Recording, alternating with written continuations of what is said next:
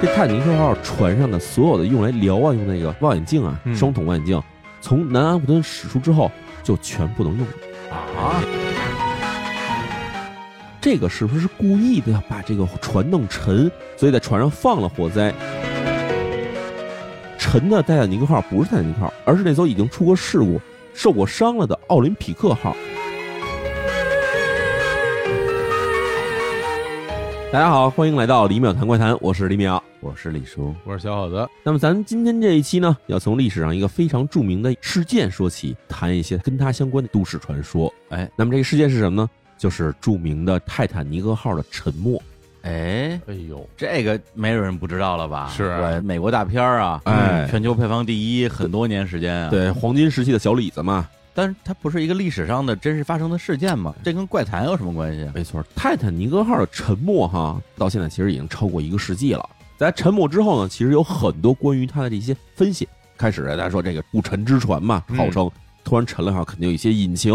当然，其实查得很快，最后发现一些原因，比如说泰坦尼克号的这钢材不合规格，嗯，哦然后呢，包括它撞入冰山以后呢，船上救生艇数量不够使，等这些原因呢，其实都被人一一列举出来，当做船沉的这一些原因。然而，关于这船啊，从航行开始到最终沉没，中间有很多可以说是一些都市传说，或者说真的存在一些这谜团。嗯到目前为止，其实也没有一个合理的解释。嗯，这些谜团呢，数量是如此之多，让我们觉得说，应该拿一期节目来讲一讲这些谜团，跟大家一起去分析一下这些谜团里面哪些是真的，而哪些呢，其实真的是编造的。或者是阴谋论。哎，对，所以呢，咱们就先从这个泰坦尼克号的介绍开始入手吧。哎嗯，因为大家对于泰坦尼克号啊，可能很多的印象都是来自于画面嗯啊，因为看过那个电影嘛。对，哎，这个团非常大，嗯非常豪华啊，里边都是一些上流社会的有钱人啊有钱人，嗯天天跟那儿聊一些风雅的话题。是，当然也有一些下等舱，嗯，住在船的底部的一些人，嗯小李子，哎啊天天在那儿赌博啊，哎，泡妞、喝酒跳舞，喝酒跳舞，哎画画，哎对。但是这个船它到底是一个什么来头？嗯，可能需要咱们淼叔来给大家介绍一下。哎，泰坦尼克号这艘船啊，它是在这一九一二年四月二号哎竣工的，被称为这个奥林匹克级的游轮舰中的第二艘。那第一艘呢就叫做奥林匹克号，所以它这第二艘造出来呢是当时全世界最大的交通工具。毕竟在那时候还没有什么大型的客机发明啊，所以泰坦尼克号在它的体积、重量啊，包括载客量来说，都是全世界最大的。嗯，等于说，就这艘船就是当时排名第一的交通工具。哎，对，就是最好的，哦最大的装人又多，然后船呢其实还很快，嗯它总共可以容纳三千五百多人，船速啊最高可以达到二十四节的程度。哦这二十四节其实也是造成了泰坦尼克号悲剧的原因之一啊。关于这个泰坦尼克有多大呀？嗯我记得我看过一张图，哎就是有一张比较图，因为泰坦尼克嘛是一九一二年吧，那个年代这造的比较久远了。但是那张图里边把泰坦尼克和人、跟汽车，还有大巴，还有空客 A 三八零嗯去做比较。印象中那幅图里面，泰坦尼克这个船长度直接横着放那个 A 三八零，基本能放四五架。我家伙，巴士在里边就像小玩具一样。其实我真的很难想象，在那个年代就能造出这么大的船，如此巨大的制对啊船嘛，，对吧啊！而且它自己还有一个特征，就是它一共有十六个防水柜，只要这防水柜啊不会大部分全被进水的话，这船是沉不了的，它能起到一个稳定浮力的作用。其实泰坦尼克号在入水之前就有人称说是一艘不沉之船，对，然而呢，泰坦尼克号在进行它处女航第一次航行的时候呢，其实是从英国的这个南安普敦出发，驶往纽约，嗯中间要横穿着北部的大西洋。在一九一二年四月十号中午十二点的时候呢，泰坦尼克号就离开了南安普敦港。嗯，当然，船上呢有多少人呢？九百二十名乘客的。尽管在船上能乘三千多人，这船当时并没有装那么多人，没有满载，没有满载，还差挺多的呢，还哎，没错。出发之后呢，穿过英吉利海峡，到了法国这边这个港口以后呢，上船了有二百七十四名乘客。之后又离港，开到哪儿了？开到这个爱尔兰的皇后镇。然后在这里面啊，又往上装了有一百二十三名乘客。嗯，所以在最后开往这美国纽约的时候呢，船上一共有八百九十二名船员和一千三百三十二名乘客，加起来呢，差不多一共是两千一百到两千二百人之间。并不是一个满载状况。嗯然后泰坦尼克号航行的时候是一九一二年，其实我相信大部分人不知道一九一二年这个社会是什么情况的。嗯有一个事件是什么呢？我们要提一下，就一九一二年啊，英国煤炭工人曾经发生过一次大型的这个罢工事件。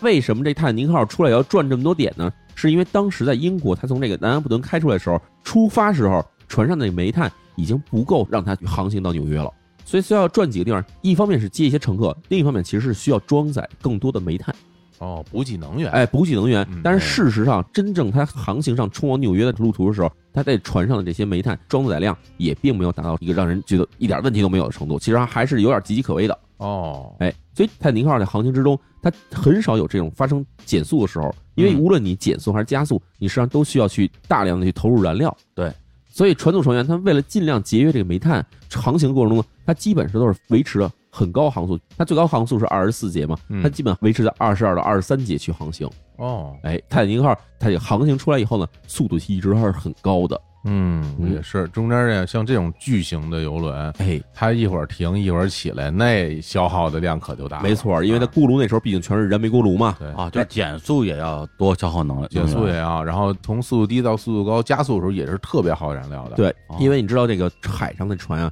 它不像汽车说能踩个刹车，嗯这海上它没有这刹车，嗯它只能让它一个倒转，倒转哦，啊，嗯这样才能减速。所以减速并不是说不放燃料，哎对，少放燃料，哎因为你不放燃料的话，它确实可以慢慢减速，但是你要需要紧急制动的话，那必须得让这轮机倒转才行哦，这船就会消耗特别多能源。要不然你如果那个轮机转的慢了之后，你可能会被洋流给吹偏了，哎，哎，船只吹偏了。嗯所以呢，泰坦尼克号的航行啊，到了一九一二年四月十四号这天，已经从周围的一些船只上面获得了一些信息，有一些货船和一些小的客船航行在这片海域的时候，曾经向周围的船发出一些警示，说出现冰山了。冰山这个警告次数有多少呢？一共有六到七次之多，啊，而且这些警告其实都传给了泰坦尼克号。然而，泰坦尼克号这边因为自己的这个燃料受限，并没有采取说，哎呀，我们现在是不是要减缓船只的行驶速度，然后比如改线航向呢？它没有，它实际上还是挺着坐点，接着走。而这时候泰坦尼克号船上其实出现两个问题，第一个问题呢，就是这个泰坦尼克号沉船流传已久的一个原因，哦就是说这个船长当时因为毕竟这船是第一次下海航行，嗯而且还是世界上速度最快的一艘船。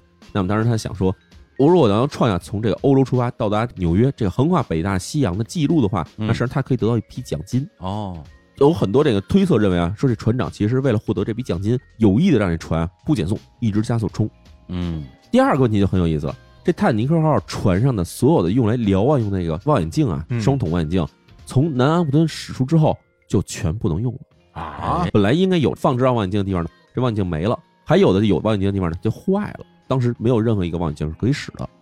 这个跟沉船有什么关系呢？哎，因为你知道泰坦尼克号事实上最后的沉船发生的时候就是在深夜，当天首先月光很差，这泰坦尼克号在驶在一片漆黑的海面上的时候，嗯，它无法及早的通过用望远镜观测发现冰山。哦哦，同时呢，泰坦尼克号又以非常快速的行进着，所以等到它发现冰山的时候呢，已经来不及了。但是望远镜集体损坏或者是丢失这个事儿，听着有点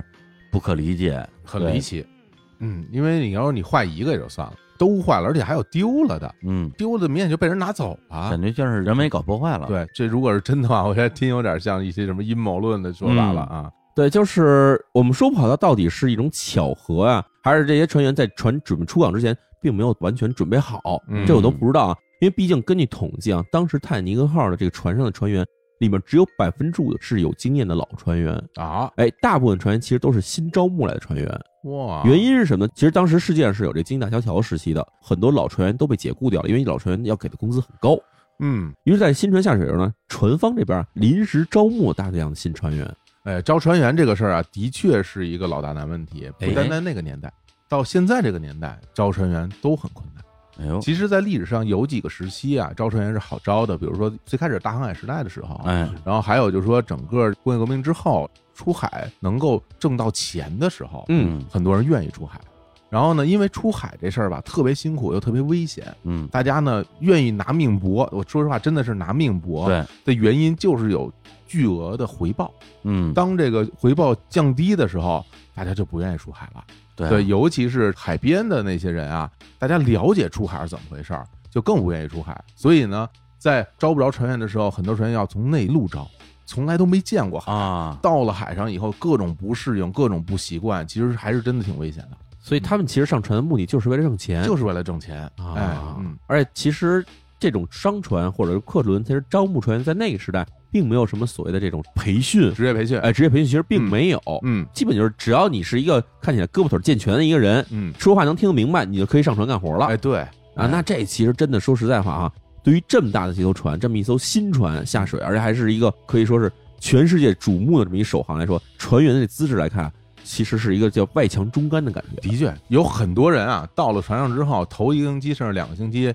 除了吐什么也干不了，嗨，基本上就是在船上，因为晕晕船特别严重。对对，所以他整个我我相信啊，招了这么多新船员上船，那他的这个生产力、劳动力可能都是不够的。而且我相信，其实这也可以解答一个问题，就是中望远镜什么的没准备好，是因为新正船的这些船员，他更不知道这些东西到底怎么准备，有可能根本没有什么这种清单，有可能是吧有可？能，而且有经验的这些船员呢，毕竟里面数量太少了，一个新船要下水要进行航行这些事情的时候，他们进行准备，我相信其实时间是不够的，嗯自己可能只能负责一小块儿，能让自己管这点事儿好就行了。是所以一大堆备品备件什么的，可能都当时都缺乏的。对嗯，而这时候我们还要说另外一个很严重的问题是什么呢？尽管我们知道泰坦尼克号这船当时的这个煤炭储量并不足够，嗯然而呢，在船开出去不久之后啊，船的这个煤舱发生了火灾。啊，不像现在啊，现在其实都是用蒸汽轮机，嗯。蒸汽轮机之前可能是用汽油或柴油机在驱动，嗯，但那时候烧煤的时候必须有一个很大的一个煤仓，它经常会有一些小的火苗出现，嗯。哎，就是等于是小火灾，并不构构成太严重的结果，哦。因为燃烧的时候这煤仓里面的空气是有限的，哦，所以有点像是什么？有点像那个煤矿的那种地下火灾一样的，嗯，它是一直烧着，有小火苗烧着，哎。哎，但是呢，它也不可能形成成大爆炸这种事儿倒没有，哦嗯，所以泰坦尼克号这船啊，它从驶出来之后，一直到它遇到冰山前一天的时候，嗯。是一直没有灭火的，哦，等于这船一直着着火灾在开，着着小伙儿，哎，着着小火，所以哎也有很多人在推测说，这个是不是故意的要把这个船弄沉，所以在船上放了火灾，感觉上这船上有火灾的话，船体会受影响。嗯，那么是不是有人有意的想让这艘船沉？这其实也是一个阴谋论之一。是。哎哦还有就是我们要提到哈，嗯最开始时候我们说四月十四号就是泰坦尼克号要撞山这一天的时候，嗯在早上起来开始，他们就不断的收到一些信息，说这个附近有冰山，甚至到了最后一次收到信息呢，是来自泰坦尼克号最近的一艘货船，嗯这艘货船啊叫做这个加利福尼亚人，他发出冰山的一个信息特别的耐人寻味。他说什么呢？已经被冰山围住了，船没法开了。啊，所以这样来说的话，那意思就是说，你只要往前开的话，肯定会撞山。这是非常严重的警告了，哎，结果后来人就想说，既然有这种警告的话，为什么泰坦尼克号还是不停船？置若罔闻。哎，对啊，为什么能够完全就好像是奔着冰山去的？这是不是故意要撞山？但是不合理吧？这这船上两千多条命呢，而且下决定要撞山的人自己也在船上啊，嗯他自己不怕死吗？这个事情我们就得说一下了。第一，这艘船上的船长史密斯船长哈，嗯他其实原先并不是这艘船的船长。嗯泰坦尼克号不，它就被称为这么奥林匹克船的第二艘吗？对它原先是奥林匹克级的那奥林匹克号的船长，但是呢，他在奥林匹克船上啊发生过前后两次事故，而这两次事故相对来说还比较严重。在泰坦尼克号下水之前的前一个月，这个史密斯船长突然被解除在奥林匹克船上的职务，而被任命为了新的这个泰坦尼克号船长。啊，等于之前是犯过错误的。而对，其实这个史密斯船长全名叫做爱德华·史密斯哈，到这个十九世纪末期的时候，也就是一八九几年的时候啊，他已经成为了一名被被证明是合格的、有经验的这个船长。哦，哎，但是呢，他在之前一直担任的什么是这种运输船的船长，而且还在这个英国的海军里面曾经服役。那这个海上经验应该说是非常丰富了。没错，在这一八九年，英国和南非打这第二次布尔战争的时候呢，史密斯船长就作为运输船船长，从这个南非的这个开普敦啊，一直向英国之间去运输物资。嗯，哎，这个是他当时的主要任务。而且呢，他在一九零三年呢，还获得了当时的英国皇帝这个爱德华七世颁予的运输奖章，哦，就是说这人还还是哎挺有本事的感觉，受过表彰的船长，受过表彰船长。在当时的所有运输船船长之中呢，这史密斯船长是一个这个航海安全啊掌握的很好的一个船长。但是也有记录说什么呢？就是他在海军服役期间啊，曾经出现过三次坐礁，坐礁也就是船触礁的这个事故，同时还有三次发生就是船舱发生火灾。啊，所以他其实在这个海军服役期间，一共有六次这个事故的记录，但并不是造成了非常严重的影响。这个听起来很奇怪啊，因为我对这个船的事儿还多少有点了解，哎，小老师为什么对这个会有了解？因为嗯因为我原来工作的单位就是搞这种远洋的哦我们公司有好多船，嗯然后可能大家不知道这个船长到底在船上是干什么的，嗯是吧？我稍微给大家讲讲啊，就是船上这些人啊，哎，他整个的这个职业分工，他的安排，他要干什么事儿，所以回头来再听刚才淼叔说刚才那个情况就很奇怪，为什么这么说呢？因为船长啊，他不是开船的人，哎，就船长不管开船，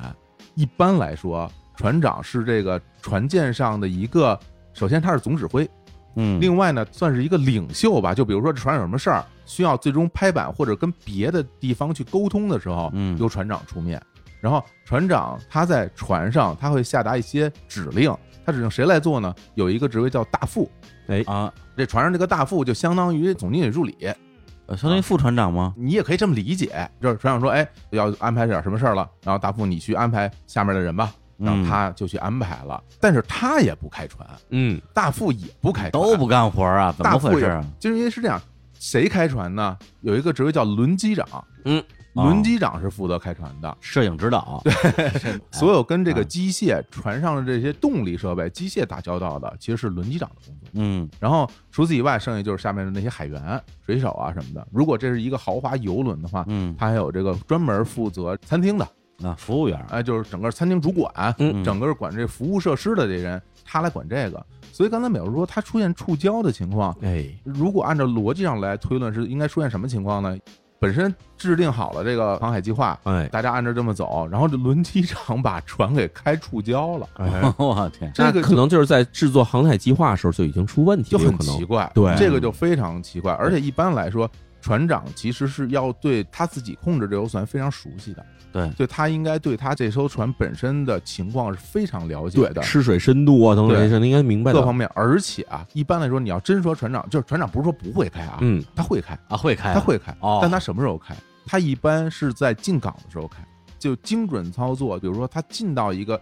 港口里面的时候，为什么呢？因为船有一个所谓的吃水和平衡的这么一个概念。因为当年这个蒸汽船我不知道啊，嗯现在的这种比我们这种就是燃机船啊，嗯里边是不是油嘛？嗯这个油本身会影响你整个船的平衡和对吃水。嗯所以在船卸完货之后进屋了，去泊船了。那你卸完货之后，这船本身的平衡就会改变。对，那你通过什么方式让这个船恢复平衡呢？要通过在船舱里边把那个油啊导油，还有压舱水，对，要把油给导平衡了。哦，然后这个精细操作一般船长来干，哎这是最后一步了。导完油以后，然后大家就下船了。那就是说，这个船长虽然平时不开船，但他技术应该是更好呃，他的，对他是可以的，他是而且。他大部分船长都是经过了这些岗位以后升到船长的，你你一步一步上来的，你不是天生就是船长的，就是他不可能是一个纯管理岗，哎，对。对，啥都不会，只会指挥，就一领导啊，领导，纯领导，那哎，这不会。这肯定不行。对那不成。像我们小伙啊老师说的这个嗯船长在进的港的时候，他要进行操作，因为其实海港里面的条件相对来说有的时候会有点复杂。其实进港很难的，对，嗯，其实港所以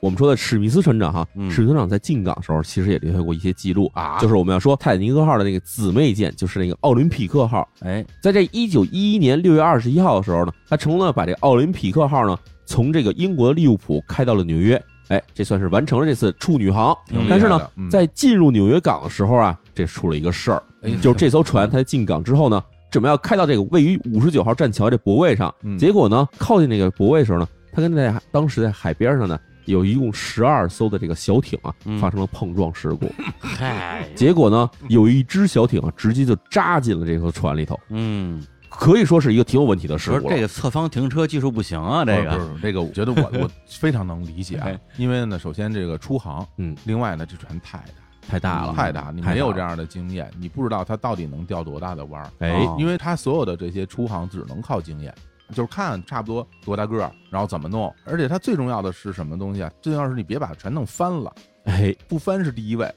真有过在进港之后，嗯。找平衡把船给找翻了的这种案例。在港口里边在港翻在港口里边，而且 而且在港口里一旦翻下去，人扣在里边，基本就死了，哎，大部分帆船情况下救人是很麻烦，确实是非常危险的。所以他第一步肯定是不翻，那那嗯反正要撞几个小时撞呗，反正撞吧，呃撞吧，反正不值钱。反正。小船上没没人，反正也没但是，呢，啊。它毕竟啊，一个是撞了这些船，嗯，还有就是把当时这个栈桥啊嗯。也撞坏了一些，可不所以嘛。这些地方修理赔船就要找保险公司，保险公司说我们不赔，因为哎。这是你的问题。手艺不行，对，所以呢，手潮，哎，全得靠当时这个奥林匹克号母公司，嗯，它的这个船方啊，只有他出钱来去赔这些钱了。哎呦，但是史密斯船长没有受到什么牵连，继续开着这奥林匹克号。结果呢，过了差不多有三个月左右时间，在一九一一年的九月二十号，哈，史密斯船长开着奥林匹克号呢，发生了一个大的事故，他跟这个英国海军的这个巡洋舰霍克号撞上，撞巡洋舰。撞上一艘船。哎，你别乐，我跟你说，巡洋舰跟它比起来是一小块头。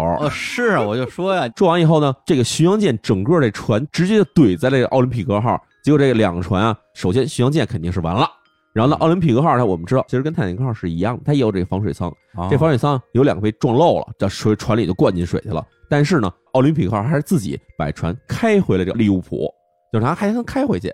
哦开回去以后两边打起嘴架来了。对啊，看看谁全责呀？对啊，这船方和这个英国海军俩人吵起来，到底是谁撞谁？哎，这船方说什么呢？你看啊，你这船头都抓在我船这边上来了，这明显你你撞我来了。但是英国海军说什么呢？你得看你这怎么操作的。你们这船开出来以后，原地大吊弯儿，这船那么大，弄起一大漩涡来。我们这船本来待的好好的，给卷进来了。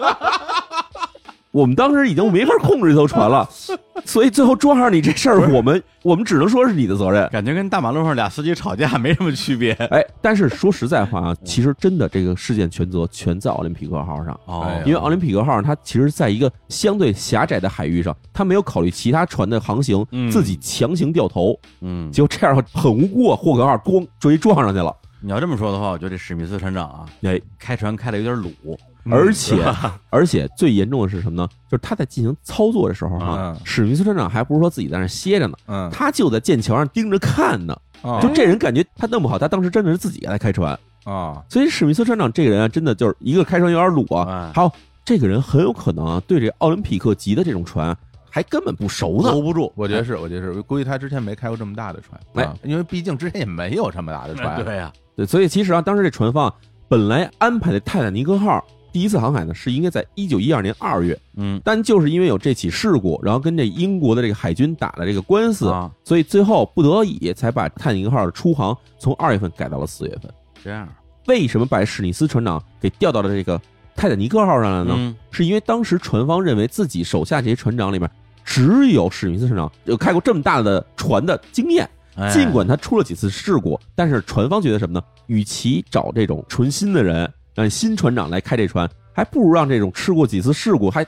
对船还稍微有点熟悉的人来开船。对他之前撞那么多次了，哎他这次一定不会撞，他不能老撞，对，但事实上呢，还真不是这么回事儿。是哎，你看那什么车险哈，这司机不出事儿，他老不出事儿啊这司机要出过一次事儿、两次事儿，他经常出事儿。他不是因为就这人撞着撞着就撞熟了，撞船跟撞车一样，他就是有这毛病。嗨，哎转出经验了，哎，转出经验了。嗯，所以就这样哈，史密斯船长就上了泰坦尼克号，成为泰坦尼克号船长。哎哎那么其实呢，这我们知道，泰坦尼克号呢船上啊有各种各样的一个乘客，其中不乏很多这社会名流。哦，按照这个泰坦尼克号最开始公布的乘客名单哈，嗯里面最引人注目的，全世界引人注目的是谁呢？是当时的世界首富啊 J.P. 摩根。这哇 J.P. 摩根，我们现在其实都能经常看到他名字哈。这名字一听就特有钱，首先投行 J.P. 哎摩根，然后呢还是这美国的对吧？各种什么航运业的、什么出版业的、什么哎能源业各种大亨，都是他集在他一身。基本上你要属于历史上比较有钱或比较有名气的人，J.P. 摩根对吧嗯？洛克菲勒这基本都是跑不了的人。哎哎，这 J.P. 摩根啊，当时可以说是这个泰坦尼克号首航式的邀请的第一人。世界首富哎，要上这船，对，为什么呢？是因为这个泰坦尼克号所属船方哈、我们一直在说船方，船方的名字叫做什么呢？白星航线。哦，白星航线最开始成立的时候，我们就不说历史了。但是在一九零二年的时候呢，这家公司啊被 J.P. 摩根并购了，所以这家公司事实上就是 J.P. 摩根的公司。也就是说，泰坦尼克这艘船其实是 J.P. 摩根的船，哦，人家那人家是这个老板，老板老板，老板坐着自己船出去玩去了。啊，哎，所以当时 J.P. 摩根不光是自己在船上，啊他还叫了很多自己的朋友、社会名流啊，啊也是各种的这个，无论是欧洲还是美国的这有钱人，啊然后上船说咱一块儿出游。啊，那就不是说邀请什么世界首富了，那是哎老板过来视察工作来的。哎，所以呢哎，你说按照这泰坦尼克号这航行结果的话，那其实这匹摩根就应该是丧身海底，或者至少是遭遇大难。然而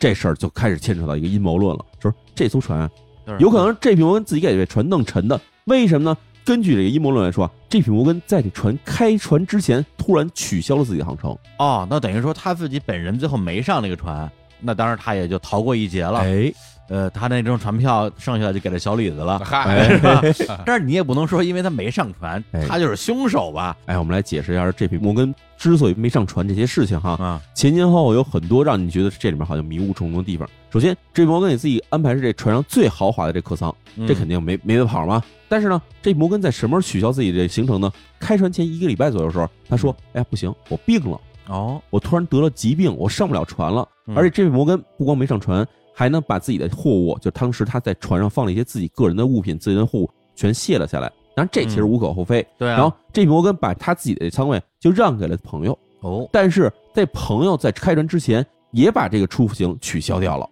哦，而且不光是这两个人把这个行程取消掉了，据统计啊，泰坦尼克号在出航之前，先后一共大约五十名乘客把自己上船计划取消了，而这五十名乘客里面，大部分都跟这批摩根有直接的关系。哎呦，这个听上去可能就有点儿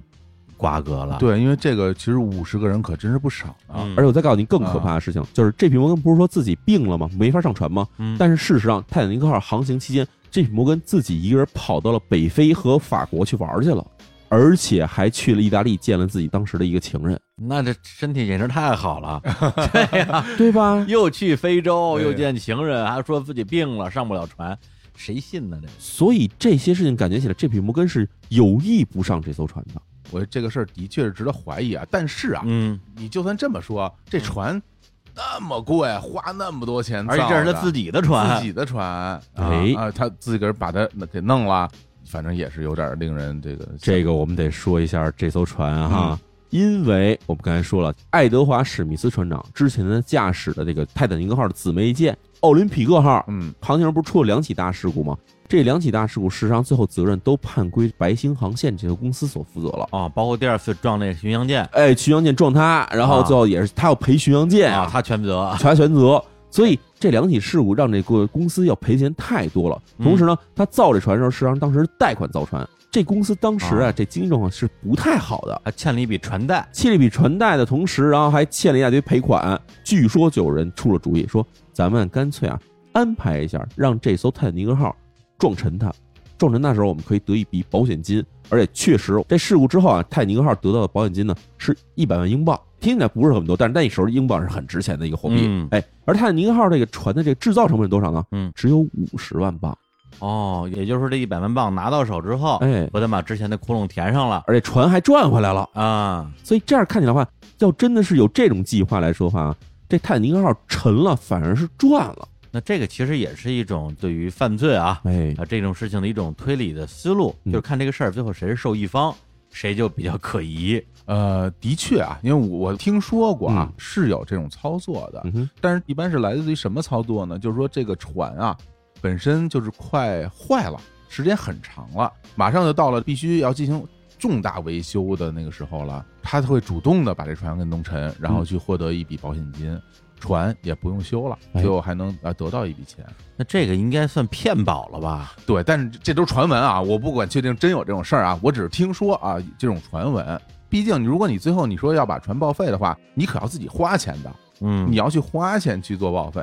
如果它就沉了，反正最后拿能拿一笔钱，那你把这船弄沉，船上有人怎么办？一般都是没有人的。一般都是没有人的一般都是没有人因为货船的话，一般船员是很少的。嗯，所以在历史上，像泰坦尼克号这种船，有这么多客人在船上，然后发生沉船事故呢，大部分不会认为说它是一种故意的沉船行为。对对，因为人太多了。对啊，然而呢，这个事件里面真正的可以说公司方受益人，或者说就是这公司的控制人，这匹摩根他逃过一劫，嗯，他的一帮朋友就从船上下来了。同时，我们还要说这个爱德华史密斯船长哈，哎，按照传说来说啊，泰坦尼克号在沉没的时候呢，爱德华史密斯船长是跟着自己的很多船员站在船头，听着什么乐队的演奏乐曲的时候，他告诉说我要跟船 共存亡，哎跟船一块沉到海底。反正电影里是这么拍的。然而事实上，爱德华史密斯船长生死未卜，哎，没有人知道他到底是活着还是死了，而且还有一些传言说，在这事件发生之后，有人看到了爱德华船长出现在哪儿哪儿，隐姓埋名改了一个身份了。相当于他在失踪名单上。哎，所以这样来说的话，可能导致这艘船直接沉没。有这个策划人到底执行人，在这事件里好像都最后没有事儿的话，就更支持了这个泰坦尼克号是被人故意撞沉、被故意弄沉的这么一个结论了。哎呀，这个真是一个大的阴谋论了，甚至听上去已经有几分道理了。而且我们要说，泰坦尼克号在这四月十四号这夜里头，其实是在一个几乎没有什么月光的这种情况下航船的时候。嗯事实上，按照这规矩来说呢，它船是应该打开这探照灯去照自己的航路的。嗯，当时并没有打开探照灯，而且呢，这个船上不是说我们之前说了没有这个望远镜吗？对，在你不打开探照灯的情况下，就算你有望远镜，其实也用不上，因为你怎么看它也是一片漆黑。对啊，那么这个船上望远镜呢，我们开始说其实是谁的手里都没有能使用望远镜。嗯然而在泰坦尼克号这船体的记录里面，标明好的是有整整一柜子的望远镜是新的，嗯但是呢，望远镜这个柜子是当时被锁上的，柜子上那锁着钥匙呢，船长手里据说是没有的，只有谁有呢？只有当时船上的这二副手里有。但是二副在这艘船出航之前，自己有意的做了一个违规操作，等于是故意犯了一错，然后被降职，等于找了一理由直接下船了。他根本没参加这船的航行，嘿，而他带着钥匙走了，所以这一柜子的望远镜根本没有人能用得上。越听越可疑了。哎，主要是说就是这些事儿吧，嗯你别往一块儿想。对对对对对，单独事件嗯是吧？咱们就说，哎，那那是可以理解，是吧？嗯包括什么老板身体不好，那就不去了呗。那老板人见你朋友去了，对对，说取消取消，其实老板那时候七十多了都。哎呦，对，而且还奔了趟非洲，还 还法国，还意大利，这对根本不是身体不好的样子呀。嗯对，而且二副什么这犯错了，那降职很正常嘛，哎对吧？但你要连在一块儿看，哎，那你要是把它联系起来，那可能这个逻辑上我们就可以去这么猜想。没错。嗯，然后我们还要说一下这个，这是在泰坦尼克号电影拍摄的时候呢，关于泰坦尼克号真正沉没原因，一直有人说是什么呢？是这泰坦尼克号船的钢板里头含有太多的什么其他的什么新的元素，导致钢板到这个寒冷环境里面太脆弱，嗯，所以他才会发现说沉的时候还断成两截儿，呱唧下去了。对，但是呢，事实上根据后来啊，近年来人们对这个船体的这个研究，以当时船沉没时候的一些研究，发现泰坦尼克号沉没啊可能另有原因。哦，这就是要提到我们开始时说的那个船体里面煤仓的火灾的问题了。哦，那个不是说不严重吗？哎，那个火灾自己不严重，嗯但是你要想想，当天晚上的时候，当人们已经可以从甲板上看到那艘冰山的时候，当时要采取两个措施。嗯第一呢是要转舵，对哎，第二呢是要减速。然而嗯转舵跟减速都发生了问题。我们先说转舵的问题哈，嗯在这二十世纪初期的时候，其实航海上关于转舵这个所谓口令的问题啊，嗯是有两套系统的，一套系统啊是对这个帆船来使用的，另一套系统是对这个蒸汽船使用的。嗯这两套系统正好相反。帆船你说左板舵的时候，这个意思就是说让船往左边转，这个舵是要往右边打的，哎，对，就是左转要往右打，然后右转要往左打。哎，对然后到了蒸汽船上的时候呢，蒸汽船已经变成了用这个舵来控制这个船了，对所以转舵的时候呢，左转舵的时候就是往左打，然后右转舵就是往右打。哦但是呢，当时控制这个舵轮的这个人呢，他其实听到指令以后，他晕了。据说啊，他当时打向了错误的方向，方向盘打错了，打反了。哎呦，哎，这个是一个原因。然后我们还要说减速问题，对吧？嗯因为拐弯的时候，就算你方向打过来，当时船速还那么高，很有可能会侧翻，所以它要减速。那减速时候，刚才提到一知识点，嗯就是轮机首先要反转，嗯，它要往里加煤。嗯这时候啊，天煤工他们到了煤仓准备要紧急加煤的时候，发现一问题，因为之前这个火灾是一直在小规模烧着，烧了这么多天，到这泰坦尼克号撞冰山之前，其实火灾还没消去的时候，煤炭倒没有多少消耗，但是呢，内部中心温度已经很高了。哦，你知道小火一直烧，就像小火慢炖一样。嗯，这个煤堆整个温度当时达到多少温度呢？据推测啊，中心温度甚至达到了五百到一千度，那这温度太高了，这温度非常高了，当然不足以达到让这钢铁融化程度。但是呢，当人们进那个煤仓里，准备开始干活，准备添煤的时候，发现人根本靠近不了煤仓。嗯也就说，你想进行减速的时候，这煤是添不到锅炉底下的去的，嗯，所以这时候其实减速是不可能达到的，减速也不能减，然后舵还打反了，所以导致了泰坦尼克号实际上是正撞了冰山。哦，正撞冰山以后，还一个问题是什么呢？煤仓这个地方其实是挨着船壁的，温度其实有一段时间已经很高了。嗯外面是冰冷海水，里面就是热的，等于火灾，让这煤仓这块的钢板的强度，据推测下降到最开始设计强度的百分之二十五左右，哦只剩四分之一的强度了。那这样一碰的时候，这船舱直接就破了。挤破了以后，这冰冷海水直接就涌进了船舱以后，船舱里面是五百到一千度的这个煤炭，嗯。水到这边肯定先是蒸发，但是蒸发之后它就发生了爆炸，因为这个船舱的容量太小，哦，蒸汽一下产生太多又，砰就炸了。这么一炸，就把船体自己炸成了两截儿。哦，等于泰坦尼克断。泰坦尼克是被炸断的，炸断的，你可以理解就好像是一颗高能量的这个鱼雷打中的侧面是一样的。因为之前看那电影里边有那个船啊哎断成两截往下沉那个镜头，感觉像是被炸沉的那种。没错，其实长期以来啊，嗯人们对于泰坦尼克认为也是认为说它的钢材不符合规则，嗯或者说钢材里面有问题有杂质，所以才会有发生这种断了以后折了啊，呱唧沉进水底的过程。嗯然而呢，差不多二零一零年这个研究发现，泰坦尼克号确实里面发生了大规模爆炸。嗯哎，这是一个它主要沉没原因。然而你想哈，从头到尾，就算说我们把泰坦尼克号最后沉没这过程给它科学化，认为它是一个爆炸形成的，嗯，然而在之前种种的迹象吧，或者说蛛丝马迹来看起来的话，好像这泰坦尼克号是不沉也得沉的一艘船。嗯嗯它所谓是一系列的错误的操作，才导致它最终这结果。这中间有任何一个环节没这样做的话，这船也不至于，哎，对？吧？就因为巧合太多了，所以大家觉得它可能就不是巧合了，哎是这意思啊？对啊，。然后我们要回答另外一个问题，嗯就是刚才李叔说这艘船对吧，刚造时这么新，嗯然后就去撞这个冰山，然后就要赔钱，这事儿听起来好像有点太昂贵了，成本太高了。嗯哎，这边有一个说法是什么呢？我们刚才提到了，说这个奥林匹克号在爱德华史密斯船长的手下曾经出过两次事故。对，出了两次事故呢，不光是赔钱的事儿，这奥林匹克号船体其实也受了伤。嗯所以当时有一种传说是什么呢？是说这个奥林匹克号其实是进了这船坞进行修理的时候呢，被悄悄给换成了泰坦尼克号的标。也就是说，沉的泰坦尼克号不是泰坦尼克号，而是那艘已经出过事故、受过伤了的奥林匹克号。哇这个阴谋可太大了，这个偷天换日了，这个而且从时间上来说，哈，奥林匹克号进船坞的时候是一九一二年的二月底，而这个泰坦尼克号下水时间呢是一九一二年的四月中。狸猫换太子了，哎，因为这两艘毕竟是同型舰，所以从外观看起来确实很相似，嗯有这种说法。而且我们说这奥林匹克号哈，不管它被换没换，奥林匹克号最后是寿终正寝的，到了三十年代的时候才真正被淘汰，啊服役了好多年，服役好多年。嗯然而呢，像泰坦尼克号，包括它还有第三艘舰，就是这个其实三姊妹哈，啊第，三艘舰叫布利塔尼号，布利塔尼号是在一九一六年也翻了，也沉了，我去，只有一艘船活了下来。嗯那么这回来这艘船到底是真正的这个奥林匹克号，还是被换了名的，其实原先是泰坦尼克号这艘船？这个事儿啊，众说纷纭。哎呦，淼叔说这个偷天换日啊，这个狸猫换太子这事儿啊，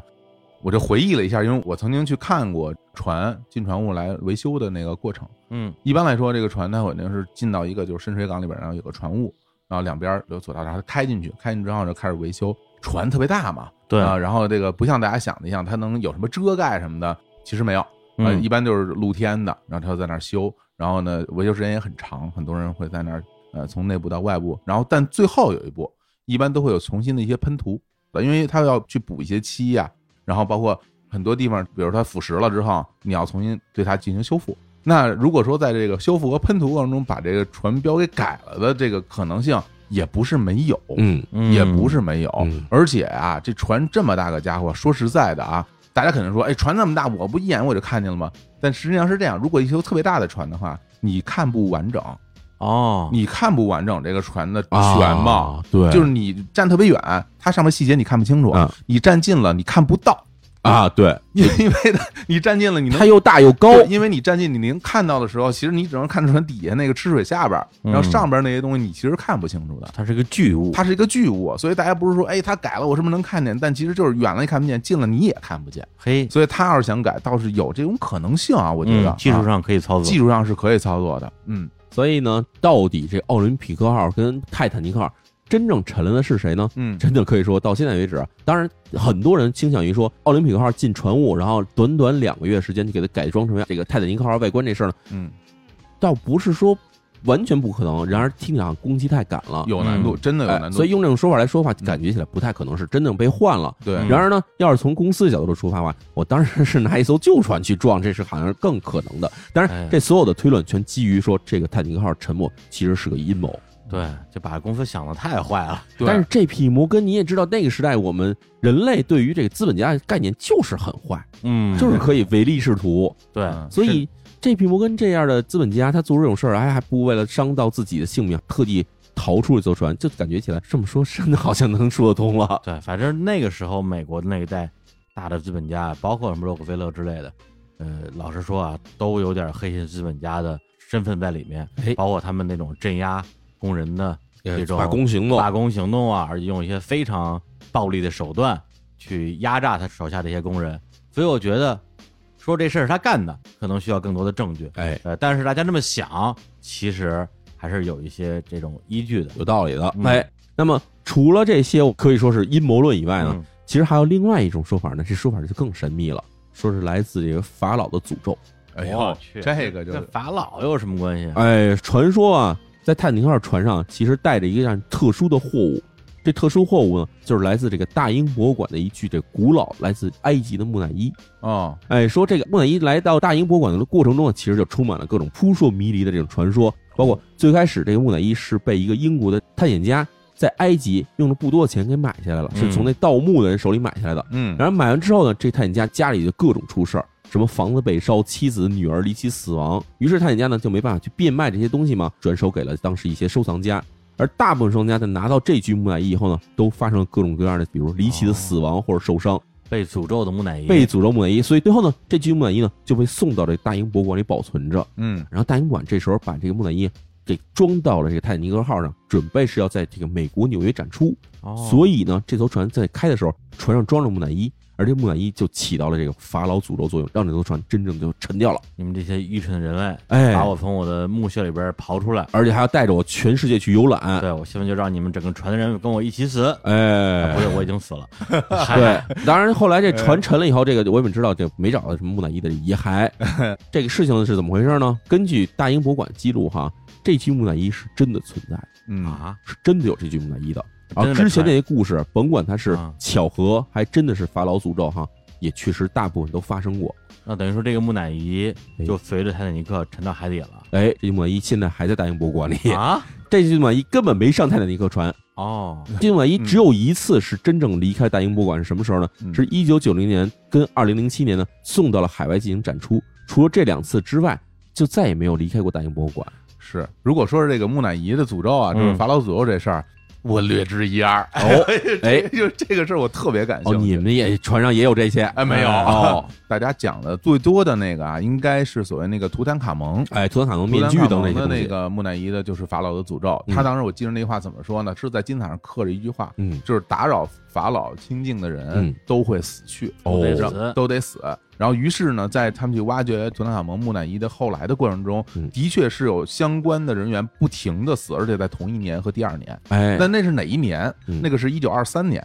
哦，那是在一九二三年的那一年，有很多的参与过这件事儿的人都已经死亡了，嗯，而且呃我记着啊，嗯他们的死亡方式都很离奇。哎，第一个人应该是被蚊虫叮咬，然后长了一个大包。对，然后感染死亡，哎这是第一个。然后还有一个人是被人枪杀了，啊，还有一个人是高空坠落，还有交通事故。对，还有一个人是在睡觉的时候好像就离奇死亡了。哎对，所有的这些都发生在那一两年之内，嗯所以这个事儿就被大家联系起来说，我，这个法老诅咒应验了，哎打扰了他的这个清净。这个传说怎么出来是怎么出来的呢？嗯根据泰坦尼克的生还者回忆来说啊，嗯。说有一个人啊，好像在这个船上，具体人名是不知道了，嗯。他是特别熟悉这个古埃及的考古这些事情，啊。所以这个人呢，在船上啊，大家聊天的时候讲了很多这种故事，哎也就这些事情呢，就被很多那个生还者记录在自己的日记里面，而这些日记呢，最后跟图坦卡蒙的诅咒的这个事情就被联系起来了，哎。联系起来传到现在，真正成为了什么？法老把这艘船给诅咒到大西洋洋底了。哎哎对呀，但但实际上时间是对不上的，哎，当然嗯这个确实听起来是一个捏造的。纯谣言了那。是十几年以后了，因为这是一九一二年，那没错是一九二三年、二四年，哎差挺多时间。所以嗯其实关于这个泰坦尼克号沉没哈，具体的这沉没方式我们已经明白了，嗯就是火灾导致这船停不下来，然后就咣叽自己这个爆炸了，爆炸了爆炸了，然后就沉下去了。裂了，然后哎沉船了。但是这个船沉的原因呢，其实到底是说船就是一个无心之操作哈，嗯在这边回避冰山失败了，嗯望远镜也都拿不出来了，嗯探照灯也没打开，船速还降不下来，最后撞了上冰山，或者说他可能是被有一些别有用心的资本家利用了，说就拿他去骗保吧。嗯啊，当然，这样骗保的结果就是，基本上在很长时间之内啊都是世界上这个海难死亡人数最多的一次海难。的确，泰坦尼克啊，这个船的沉没，呃，应该说是近代史上最严重的一个和平时期的船难。哎它不是在战争里边对，死了好多人，死了多少人呢？当时的船上连乘客带船员一共是两千两百二十四人，一共死了一千五百一十四人，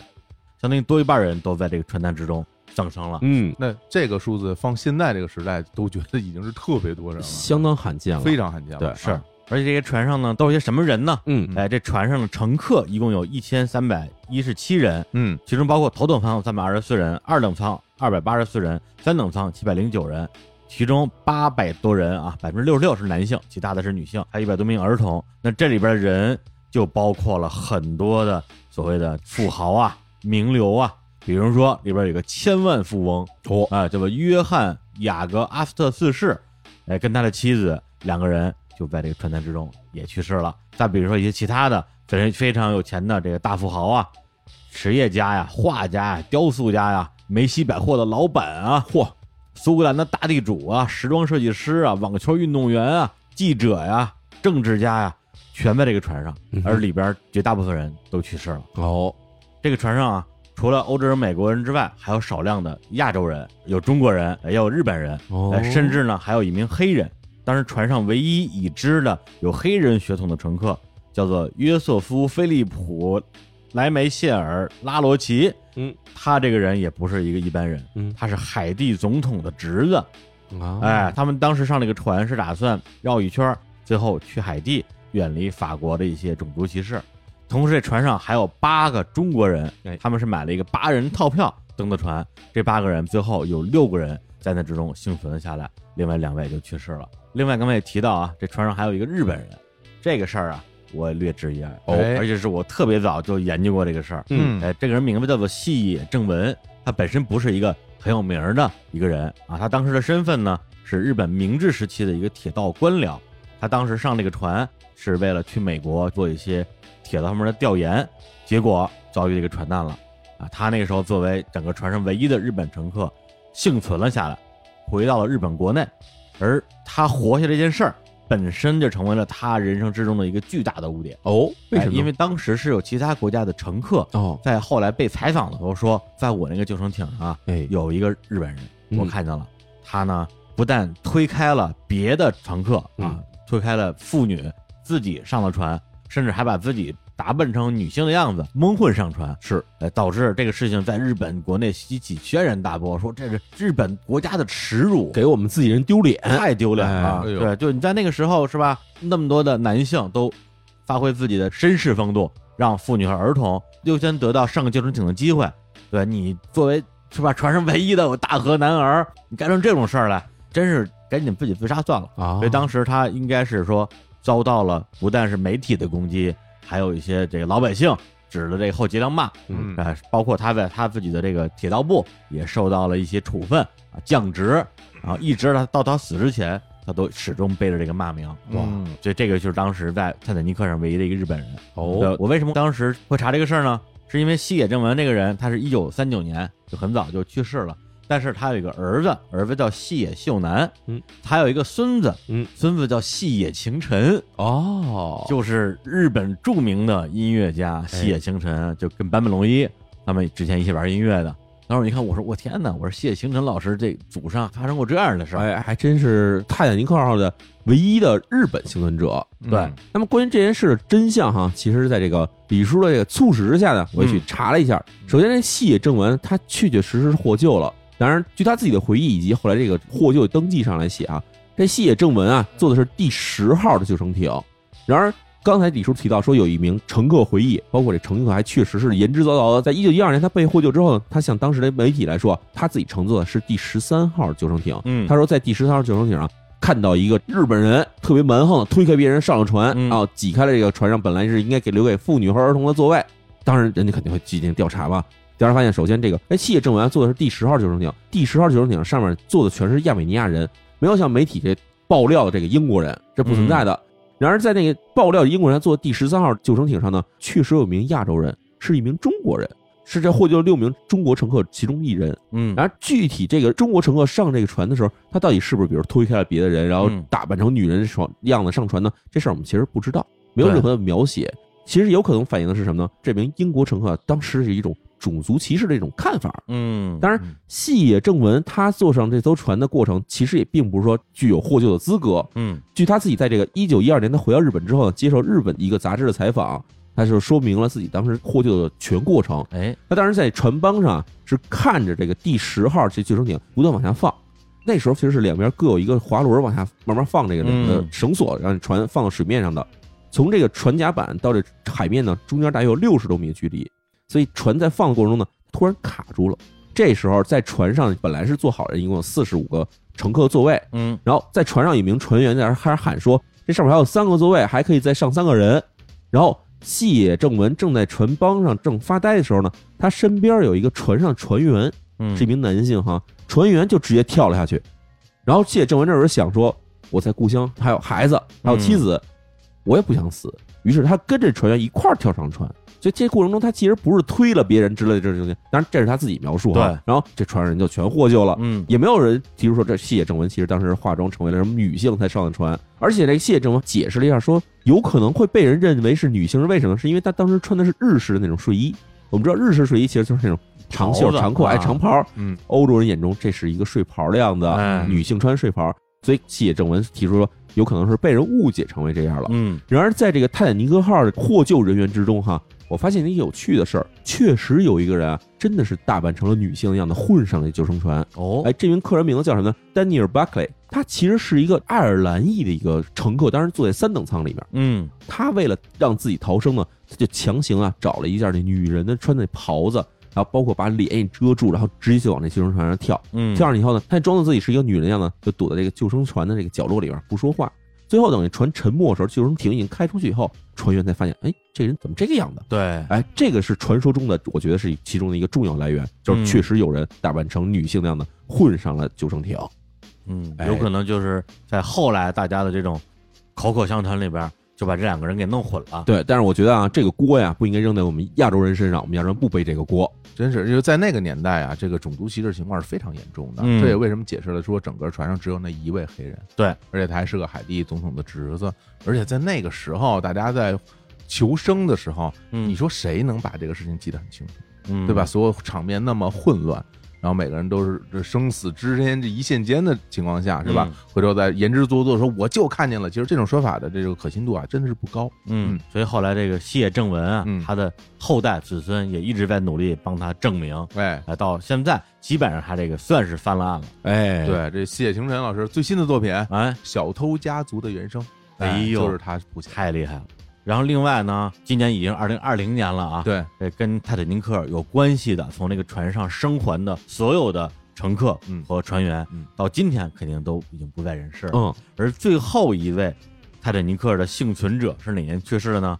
是二零零九年去世的。哇，这还不远离现在。对他去世那一年九十七岁，哦大家可以反算一下，在泰坦尼克沉的时候他多大？他刚出生啊，他刚出生他，不到一刚刚出生岁，他是一九一二年二月二号出生的，我只有两个月大的婴儿，对，竟然在这个船难之中获救了。啊，然后他呢，后来在英国是一个公务员，也是一个制图师，而且他这辈子也没有结婚，非常不愿意去跟任何人讨论关于泰坦尼克这个船有关系的一切。嗯，这是他肯定是非常非常大的一个童年阴影了。虽然那时候还是个婴儿，但是说实在话，就两个月大的这婴儿对这个泰坦尼克号沉没这事儿能有多大的记忆力？这事儿，嗯其实我觉得他可能不愿意谈的原因，是因为他尽管在船上，但是他可能什么都没有真正经历过的感觉。对，我相信嗯肯定这些年呢，要不断的会有人去打扰他。对嗯。如果大家稍微了解点这个英国媒体啊，嗯他真的是，尤其是那种报纸啊，那些人他是无孔不入，他就一定要从你身上挖料的那种人，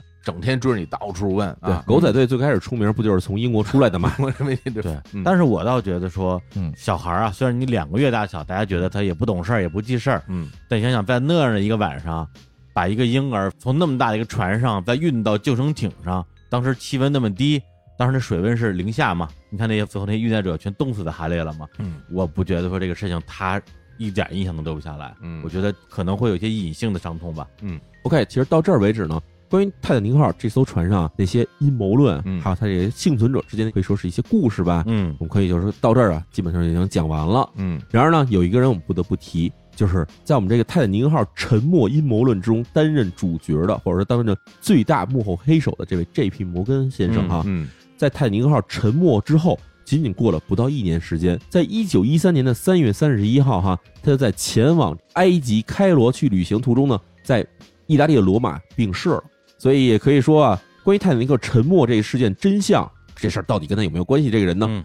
在这船沉没之后不到一年时间，就已经也离开人世，把这个秘密啊永远的就带走了。这批摩根啊，他是这个摩根大通的创始人，嗯，然后他去世那一年，他已经七十五岁了。我自己就在想啊，就一个人像他那样有那么多财富，有那么多其实也有很多权利，嗯，然后他那个时候已经是著名的钢铁大亨、银行家，然后有自己的船队，等于说他控制了世界上特别特别多的财富。是在他年纪到了七十三四岁的时候，他可能会觉得说，那我这一生还有什么事情是我没做的呢？我从这个角度去思考，我就在想，他建泰坦尼克、建奥林匹亚号这样的巨型的游轮，是不是为了给他自己的人中添上最绚烂的一笔？也就是说，在我的手下建造了人类历史上从来没有过的巨大游轮。就是说我要去建造一个奇迹，对留在这世界上，永远让人记住我的名字。对，因为他那个时候建造他这个游轮的时候，比之前的那个游轮基本上大三倍，而且他在建设这几艘游轮的时候是无上限成本的，就是说他根本没有说这我花多少钱来建这个游轮，其实就是无上限。所以我看有资料显示，奥林匹亚号当时是花了三百万镑，哇，哇，花了三百万镑去建造这么一艘船啊。嗯，那我就在想，其实建这么一艘船，咱们说实话，如果从经济的学的角度上来讲的话，你看像泰坦尼克这个船，最后它其实每次出行，它这个船上它的额定上线人数和它真正出行人数中间是有很大差距的。而且你在想象当年这一九一二年那段时间的时候，嗯正好是煤炭工业的罢工。哎煤炭工业罢工期的话，也就是煤炭的产量下降，但是煤炭需求还存在，所以会导致煤炭价格的飙升。嗯那这样来说的话，其实一方面这个游船带不了那么多的客人来到船上，嗯同时呢，燃费就是它的这个燃料费还在不断的上升。感觉就像一个烧钱的机器，一个无底洞一样，哎永远在花钱。而且船造出来之后，你就算开，它可能就亏钱；你不开也亏钱。对啊然后这个船一般的这种游轮的所谓的下一个宿命的轮回，就是说它卖给下家，被别人买走，它继续去运营。但是像当年泰坦尼克这样的船是没有人会买的，太贵了，是没有人会买买这样的船的。所以我就在想啊，是不是这样的船造出来以后，它的宿命就是被被毁掉？就是他可能这摩根老爷子自己对也后悔了，当他反应过来之后，发现这个东西真的可能会把他整个的事业拖垮。觉得这东西简直就我有什么必要要造这么一个东西出来呢？对对吧梦醒了，一下哎明白过来。像他这种商人，他的思维又是那种商人思维。而且确实啊嗯，这匹摩根你要回顾他的一生哈、这个人他其实是一个一直在全世界各地发战争财的一个人。他最开始所有的这种财富，包括他后来老年之后，他去建立他的所谓钢铁同盟也好，还是建立什么金融界的大亨也好，其实这些钱都是来自于去全世界各地发战争债券。南北战争起的家，哎，只要哪儿打仗了，他就去这地儿发债券，嗯。发完债券以后就能赚一笔钱。嗯，他甚至可以说，为了想要去发这债券，挑起某些地方小国的战争。哎，嗯。哎，是这么一个人物形象。对。嗯。当然，他跟泰坦尼克这个沉没之间的关系啊，对，还只是民间的推测，是的。因为他自己本人也是对于泰坦尼克的沉没，呃，发过言的。他说：“金钱的损失无法与生命相提并论，生命的损失最重要，但是可怕的死亡。”嗯也表示他的哀悼吧。所以呢，这匹摩根这位金融大亨啊，世界这首富哈，到底跟这个泰坦尼克号的沉没是否有关系呢？这谜团恐怕将在人类历史中永远难以解开了。是，嗯，那么今天这一期关于泰坦尼克号的各种传说呢，就为大家讲到这里。哎我，们跟大家说再见，拜拜。拜拜拜拜